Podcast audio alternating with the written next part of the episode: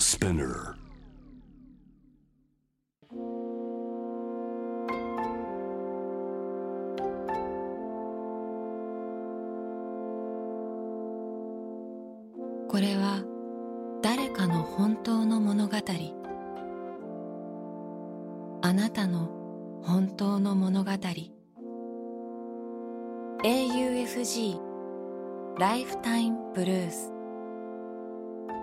This program is brought to you by au フィナンシャルグループ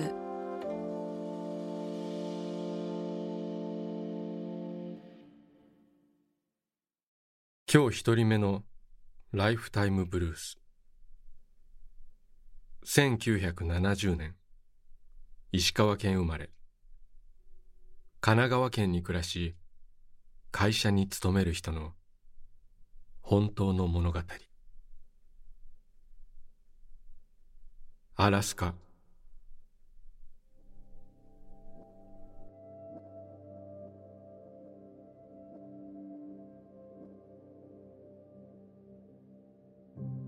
就職して毎日忙しい日々を過ごし少し仕事にも慣れてきた頃のこと。気になっていた乗馬教室に通い始めた。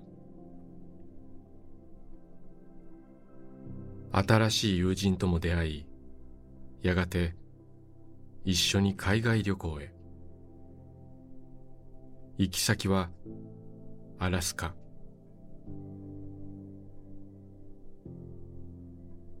アメリカで最も面積が大きく最も人口密度の低い州。そしてツンドラがある。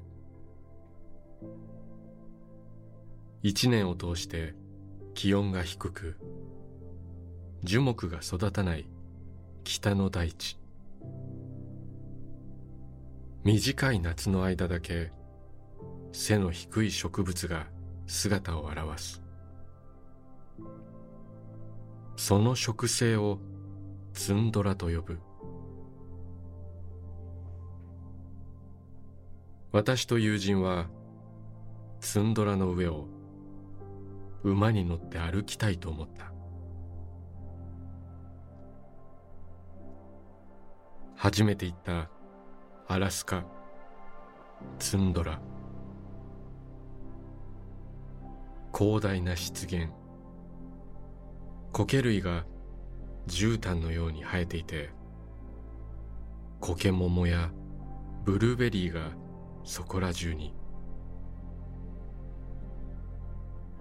ツンドラの大地を馬に乗って散策した。小川を渡った時にはとてもドキドキした。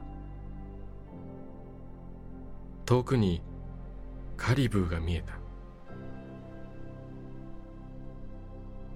朝宿の近くを散歩していたら家からパジャマ姿で出てきて今庭にムースがいるとわざわざ教えてくれた地元の人。興味深い話をいろいろ聞かせてくれた人もいた。そんな現地の人との交流も含めアラスカの旅は忘れられない私の宝物だ。アラスカ私の人生観を変えた場所。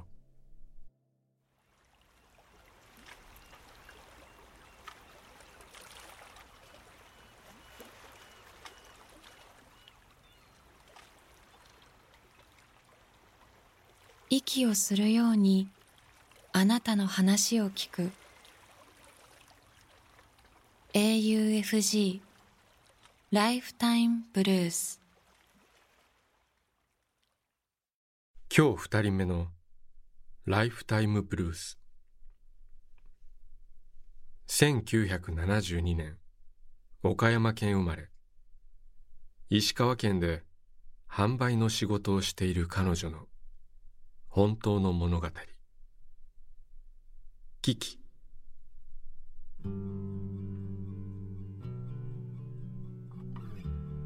子供の頃から動物が好きでした。二十歳の時ようやく両親から犬を飼う許可を得ました。大きな耳。つり上がり気味の大きな目。白黒茶色のつやつやな体毛。それはそれは美しいビーグル犬が我が家にやってきました。子犬の頃は夜泣きも激しかったし部屋の中ではいたずら三昧。活発な犬で天気がいいと散歩にたっぷり2時間費やして。桜の咲く頃は近くの桜並木の下を一緒に歩いたり車で桜の咲く公園まで出かけたり本当に大切に家族で可愛がったキキ。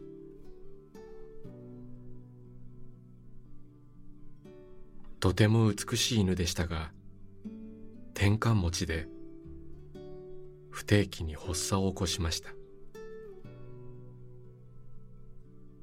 病院に通い薬を投与しなんとか元気に過ごしていましたが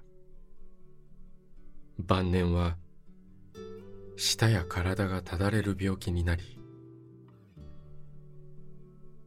あれだけ食いしん坊だったのに食事を残すようになりました。ある日の夜私が出かけようとして声をかけるといつになく寂しそうに私にその大きな目で何かを伝えようとしていました。私は「行ってくるね」「すぐ帰るね」と声をかけて出かけました。帰宅しておやつをあげるとキキは弱々しくも元気な頃の食いしん坊なキキを思い出させる食欲でおやつを平らげました。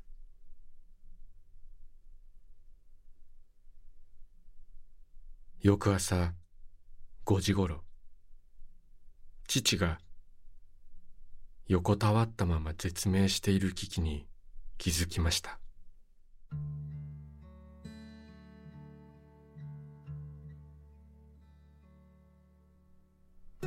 私は7時頃に目覚め父からキキが死んだと知らされました。手足は冷たく腹部にはまだ暖かさが残っていました。私は泣きました。そうか。昨日キキがすがるような目で私に訴えかけていたのはもう自分は死ぬから出かけないで一緒にいてほしいとそう言っていたのか。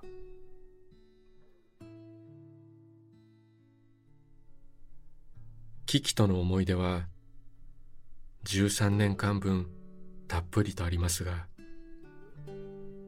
あの日の危機を思い出すと今も私の胸はチクチクと痛みます。最初で最後の私の飼い犬キキ。いつまでもいつまでも私の胸の中で生き続けていてほしい。あなたの物語に耳を澄ます。AUFG ライフタイムブルース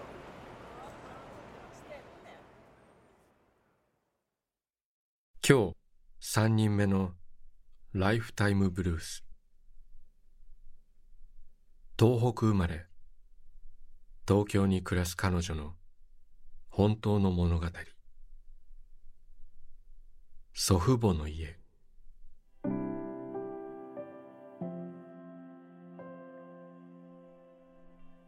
母方の祖父母にとって初孫で自分で言うのもなんだが祖父母にはとても愛されていた。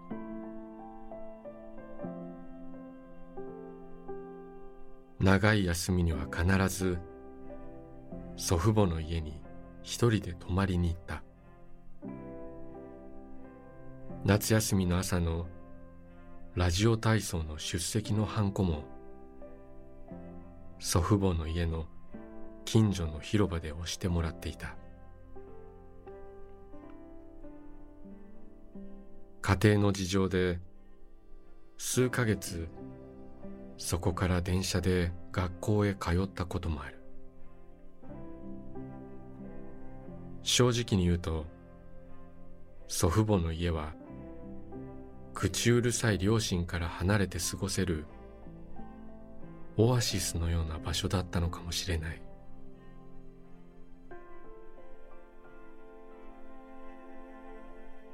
時が過ぎ私も大人になった。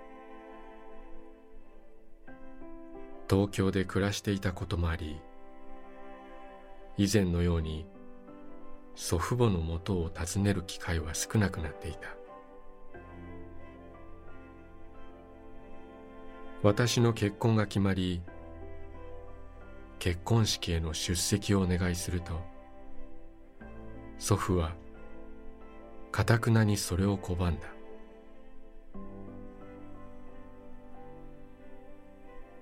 寡黙な人だったが私が行くといつも満面の笑みで迎えてくれた祖父。私の花嫁姿を見たくないはずがないのになぜ？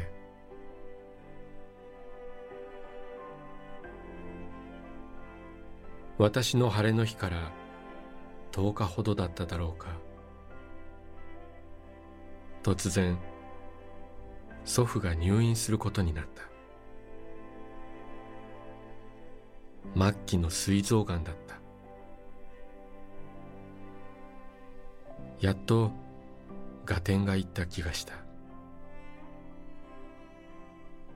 体の痛みのせいで東京での私の結婚式への出席を断念したのだろう。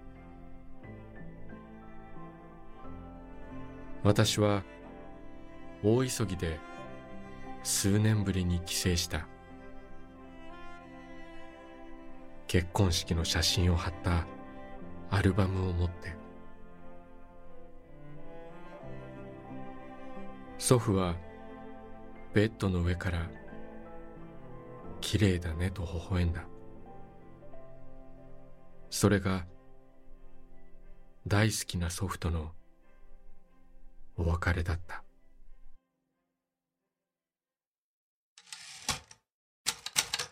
AUFG ライフタイムブルース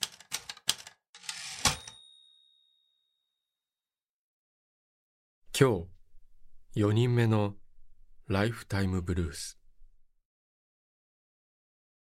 1981年新潟県生まれ。新潟で家業に従事する彼女の本当の物語。身代わり。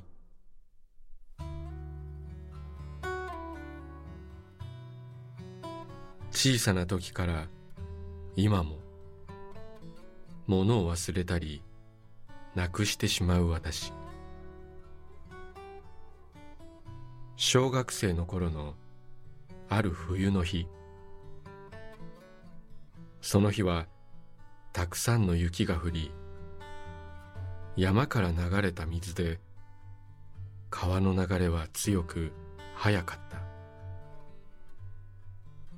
私はその流れに目を奪われてじっと川を覗き込んでいた。その時買ってもらったばかりの帽子が風に吹かれ頭から飛んで下の濁流に落ちていった。私は驚きとショックで泣きながら家に帰った。泣きじゃくって帰宅した私を見て母は驚いていた。母に買ってもらったばかりの真新しい帽子をなくしてしまった。きっと叱られる。私はそう思いながらも正直に話した。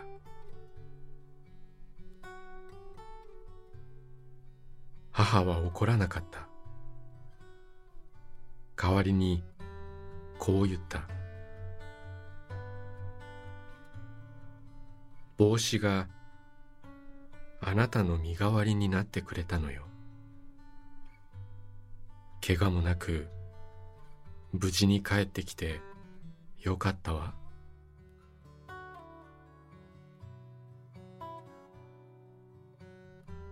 絶対叱られると思っていたから母のその言葉にほっとして私はまた涙を流した。以来ずっと大切なものをなくしてしまった時。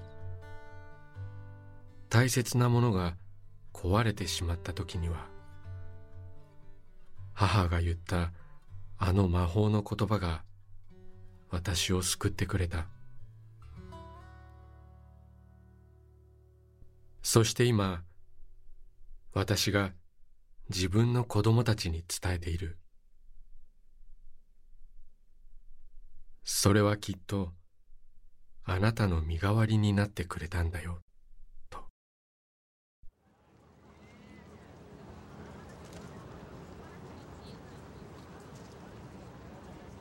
AUFG ライフタイムブルース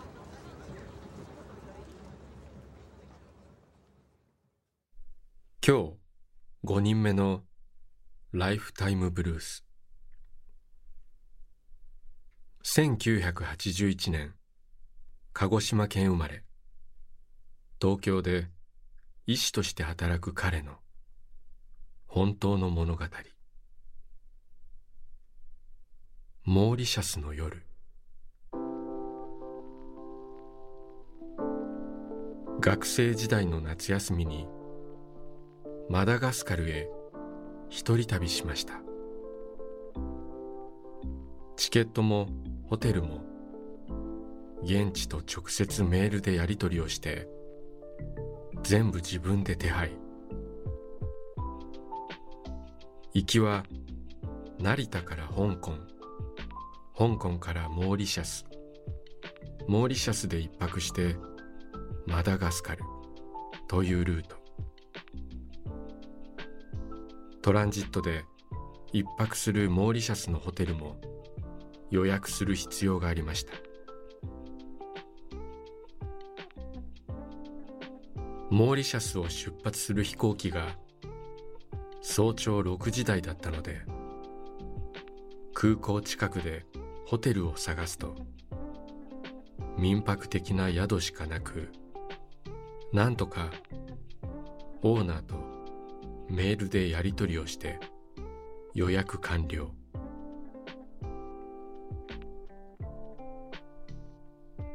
モーリシャスに着いたのが現地の夜の10時頃。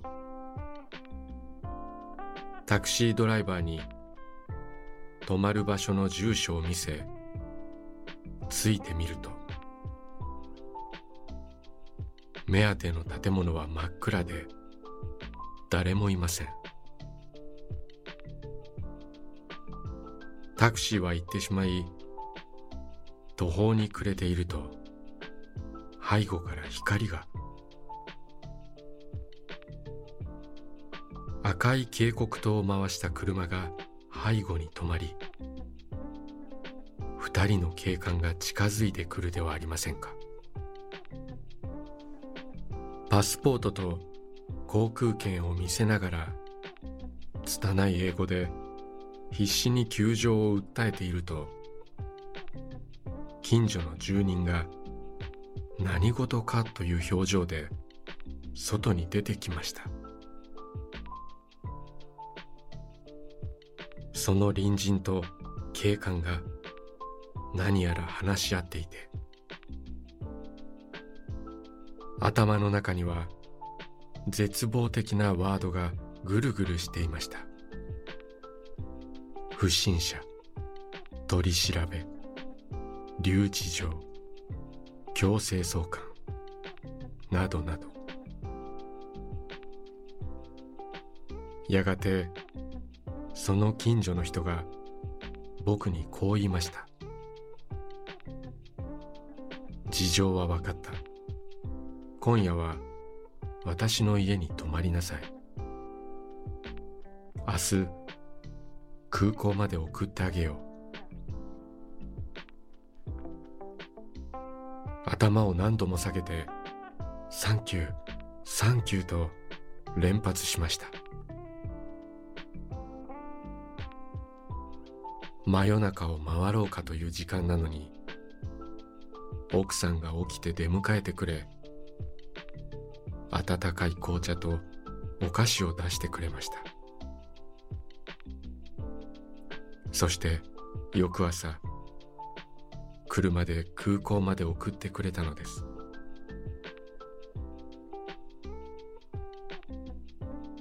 僕はマダガスカルの大自然をたっぷり満喫して無事日本へ戻りました。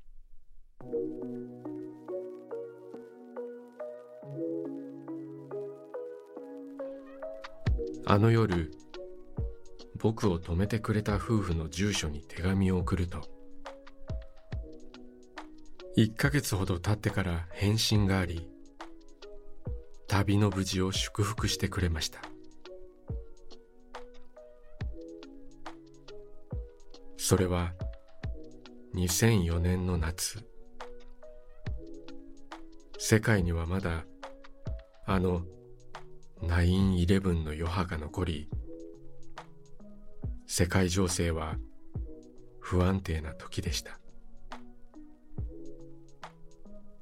深夜に見ず知らずの外国人を無条件で迎えてくれた夫婦。人間の優しさ温かさを知った夏の旅でした。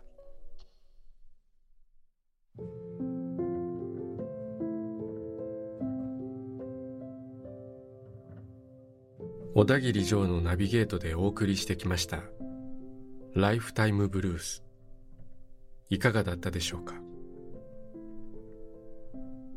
この番組では皆さんからのライフタイムブルース人生の物語を募集しています。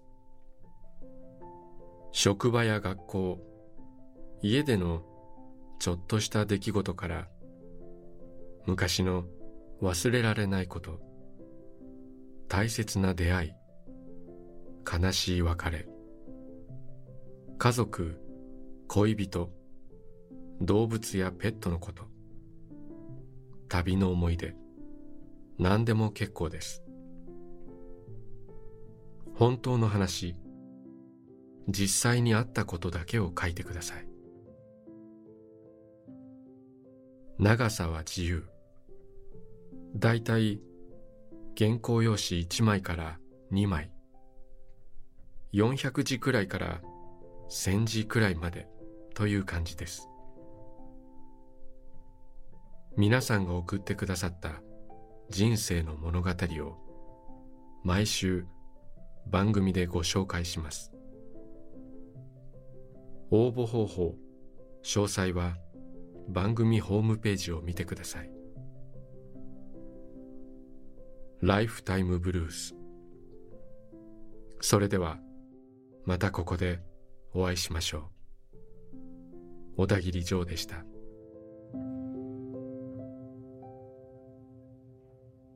AUFG Lifetime Blues